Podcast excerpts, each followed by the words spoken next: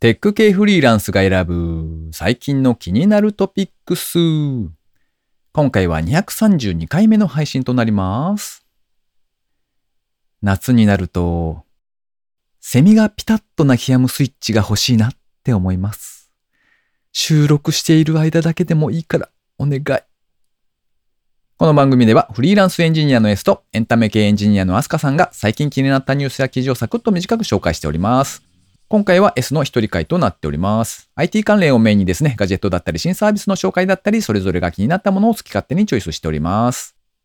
今回も記事を3つ紹介していきたいと思います。ご意見、ご感想などありましたら、ハッシュタグ、カタカナでテクフリーでツイートいただけたらありがたいです。では1つ目の記事ですね。衣類についたウイルスへの対策にもなる。折りたたみ衣類乾燥機ポケドライ。週刊アスキーのサイトで掲載されていた記事ですね。こちらはアスキーストアで販売されているグッズの紹介記事ですね。衣類を効率よく乾燥させる UV ライト付き折りたたみの衣類乾燥機ポケドライ 3R-HCD01 という商品の紹介ですね。こちらはですね、見た感じは、うん、なんて言うんでしょうね。スーツカバーってあると思うんですよ。男性もののスーツとかはあの、埃が被らないように入れておいてハンガーにかけておくみたいな、ああいうカバーがあると思うんですが、あれをちょっと大きくしたような感じですね。で、折りたたみが可能で持ち運べるので出張先でも使えます。そして乾燥機能がついているんですが、オフタイマー付き1時間から最大7時間で電源オフ。風量の切り替えも2段階あります。長袖 T シャツ1枚、マフラータオル2枚の場合、12月に外干しをすると10時間かかったところ、ポケドライを使いますと1時間ほどで完全に乾いたと。そして UV 除菌機能付きで生乾き臭も軽減される。そんな製品だそうです。折りたたんだ時のサイズが 212mm×292mm×82mm。重量は約 1320g。入れられるものの最大丈ですね。長さが75センチ程度。3着から5着ぐらい入るそうです。乾燥の電気代ですけれども、1時間で約10.6円。というわけで、一人暮らしとかですね、もしくは長期で出張されるような方がいらっしゃれば、もしかしたら便利なのかもしれないですね。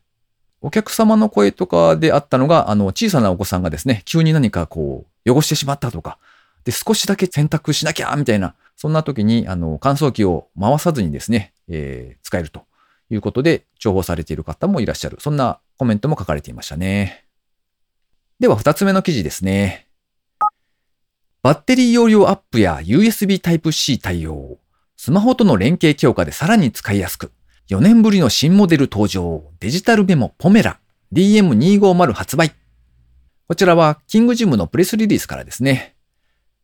株式会社キングジムはテキスト入力に特化したデジタルメモポメラの最新モデルポメラ DM250 を2022年7月29日金曜日より発売すると発表しました。バッテリー容量を増加したことによりましてフル充電で約24時間の使用時間を実現。従来機は約18時間だったそうです。それから USB の Type-C に対応しまして充電確認用の LED も新たに搭載したそうです。ソフトウェア面では、ポメラ向けに最適化した日本語入力システム ATOC4 ポメラをさらに強化。DM250 の発売記念としまして、ホワイトモデルを数量250台限定で、キングジム公式オンラインストアにて販売するそうです。初年度の販売目標数量は8000台。お値段54,800円プラス消費税。というわけで、ポメラの新製品が出たよというプレスリリースですね。古い機種だと思うんですけども、昔なんかシャア専用モデルみたいなのがあってですね、なぜかそれを僕は持っておりましたね。なんですが、親指シフトの私にはちょっと、うーんと悩ましいところで普段使いするまでには至らなかったという経緯がありますね。お値段、消費税入れると6万超えるんで、なかなかこれはいいお買い物ですよね。なんですけれども結構ヘビーユーザーがいらっしゃるようで、待ち望んでいた方もいらっしゃるんでしょうね。では最後3つ目の記事ですね。レベル5自動運転の国産 EV を世界へ。チューリングが10億円調達。こちらは自動運転ラボというサイトで掲載されていた記事ですね。レベル5の完全自動運転というものがありまして、こちらは、あれですね。定義としましては、運転手が不要、走行するエリアも限定されない。なので、ハンドルやアクセル、ブレーキなどもついていないと。そういう状態をレベル5というふうに定義されているそうです。で、そういった電気自動車を開発しているのがチューリング株式会社。シードラウンドで総額10億円の資金調達を実施したと発表しました。このチューリング株式会社はですね、2021年の8月に設立されたレベル5完全自動運転車の実現販売に取り組む日本のスタートアップ企業ですね。現在は自動運転 AI アルゴリズムの開発及び走行実験、走行データの取得を行っておりまして、今回の調達資金を用いて自動運転システム搭載の車両開発をさらに加速していくとのことです。こちらの会社の公式のホームページではですね、トップにデカデカと We overtake Tesla テスラを追い越すというふうに思いっきり大きな文字で書かれておりまして、CEO の山本さんという方はですね、将棋名人を倒したことで知られる AI 将棋ソフトウェアポナンザの開発者なんだそうです。あとは全デブのサイトでですね、開発に関わっている方が書かれた記事もありまして、エンドトゥエンドで限定コースをぐるぐる走る機械学習モデルを作って実際に車を動かした話というタイトルの記事も掲載されていたりしますね。実現するのがすごく難しそうだなと思いつつ、こういう理想を求めてですね、なんかこう頑張っている会社というのが日本にあるというのはなかなか嬉しいななんて思いながら読んでおりました。ということで、今回紹介する記事は以上となります。続きまして番組にいただいたコメント紹介のコーナーですね。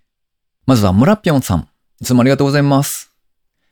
キャッチーがあると仕事の資料作成簡単にできそうです。断捨離黙々会はいいですね。ほとんど捨てまくる気がします。笑い。私も腕時計2000円ぐらいです。スマートウォッチ欲しいんですよね。メグザモンスターを 4DX で見たことあるようなないような。いや、ほんま勝てないです。飲むときは一気に飲んで、クワーハ手のど越しの良さを堪能しています。笑い。とコメントいただきました。ありがとうございます。メグザモンスターって何かなと思って調べてみたんですけど、いわゆる恐怖映画っていうんですかね。あの、ジョーズみたいな、ああいうイメージですかね。海底の奥深くで眠っていた巨大な生物が目覚め、人を襲うみたいな感じの映画ですね。へえーと思って見てたんですけれども、なんと主役がですね、ジェイソン・ステイサム。ほっと思ってちょっと見たくなりましたね。それを 4DX で見るということは、水しぶきとかがかかって結構、わーみたいな感じなんですかね。そしてビールに勝てないお話、ご賛同いただき、ありがとうございます。なんだかんだ言ってちょいちょい飲んでますね。それからハマさんですね。いつもありがとうございます。第230回拝聴完了。スマートウォッチ。私は Apple Watch を使っているのですが、iPhone との連携が見事すぎて、もはやマストアイテムになってますね。ただ、睡眠トラッキングとかは今一つ使いこなしていないので、いいアプリとかちょっと調べてみようかと思います。とコメントいただきました。あれですね、多分 iPhone と Apple Watch をこう揃えて使っていると、そのいい感じっていうのは抜け出せないんでしょうね、きっとね。あの、普段 Android を使っているんですけれども、あの、やっぱりですね、iPad をちょっと使っている時とかに、なんかこう、ほんの少しの挙動とかがですね、ああ、やっぱアップルいいなみたいなことを思うことが多々あるので、なんというか、まあきっとそうなんだろうなと思いつつですね、アプローチしたけよと思って、ちょっと変えずに言いますね。睡眠トラッキングに関しては、あれですね、あの、まあ大体こうなんか毎日何点みたいなことが出てきてるんですけれども、まあそもそもどれぐらいがいいのかというのがわからんので、自分の過去の履歴の中でいい方なのか悪い方なのかぐらいの感覚でですね、なんか、まあ80点台ぐらいならいいか、みたいな感じで捉えてますね。ということで番組にいただいたコメント紹介のコーナーでした。リスナーの皆様、いつもコメントありがとうございます。結構コメント書くの面倒だと思うんですけれども、こうやっていただくとですね、本当に励みになるなと思って嬉しい限りでございます。ありがとうございます。最後に近況報告のコーナーですね。えーとですね、以前ちらっとお話ししていたんですけれども、あの、無呼吸症候群みたいな症状というのかですね、あの、寝入り鼻にこう、息が止まって、はっって起きるみたいな そんなことがちょいちょいあったんですよ。で、まあ、睡眠外来というか、あの、睡眠に関するそのクリニックですかね。そこに行ってですね、まあちょっといろいろ見てもらってですね、大きな病院に行って手術をした方がいいかもしれませんね、みたいなことを言われたんですよね。で、えー、紹介状も書いていただき、大きな病院でですね、じゃあまずは一泊入院をして詳細の検査をしましょうと。で、その後、手術に移るので、まあいろいろとこう予定を組んでですね、この日にじゃあ手術をしましょうねということで、9月ぐらいに手術の日程を組んでいたと。そんな状況でした。で、結果を言いますとですね、あの、亡くなりました。一泊して検査をした結果ですね、うーん、あんま大したことないね、みたいな感じで言われまして、で、あの、手術を仮にしたとしても、まあ、そこまで大きく状況が改善するとも思えないので、あんまりお勧めしませんねっていうことだったんですよね。なので、そうですか、ということで、あの、取りやめになったということですね。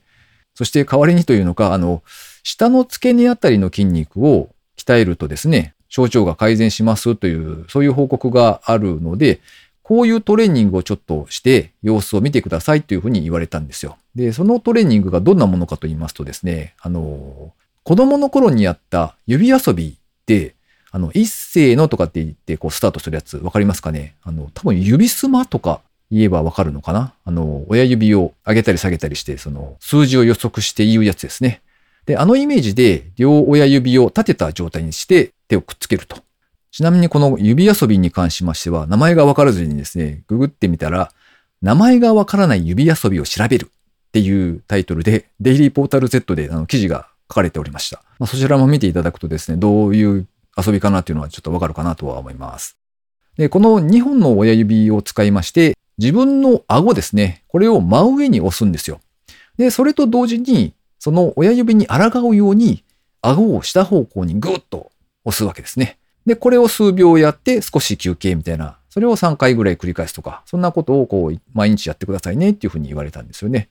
で今のところ、多少は良くなった気がするか？みたいなぐらいの感覚なんですけれども、まあまあしばらくはですね、あの、地道にやってみたいなと思っております。というわけで、ああ、良かったなっていう気持ちもあり、半分は、ちみたいなですね、せっかく期待していたのにみたいなところも多少あるかなというところで、えー、まあ、地道にあの言われたトレーニングをですね、してみるかなというところですね。この番組へのご意見ご感想など絶賛募集中です。ツイッターにてハッシュタグ、カタカナでテクフリーをつけてつぶやいていただくか、ショーノートのリンクからですね、投稿フォームにてメッセージをお送りいただけたらありがたいです。スマホ用にポッドキャスト専用の無料アプリがありますので、そちらで登録とか購読とかをしておいていただけますと、毎回自動的に配信されるようになって便利です。Spotify、Amazon Music でお聞きの方は、ぜひフォローボタンをポチッとしておいてやってください。えー、娘が今年大学受験なんですよね。で、オープンキャンパスとやらが、こう、いろいろあるそうで、なんか、それに引きずり回される、この夏休みっていう感じですね。というわけで、今週も最後までお聴きいただきありがとうございました。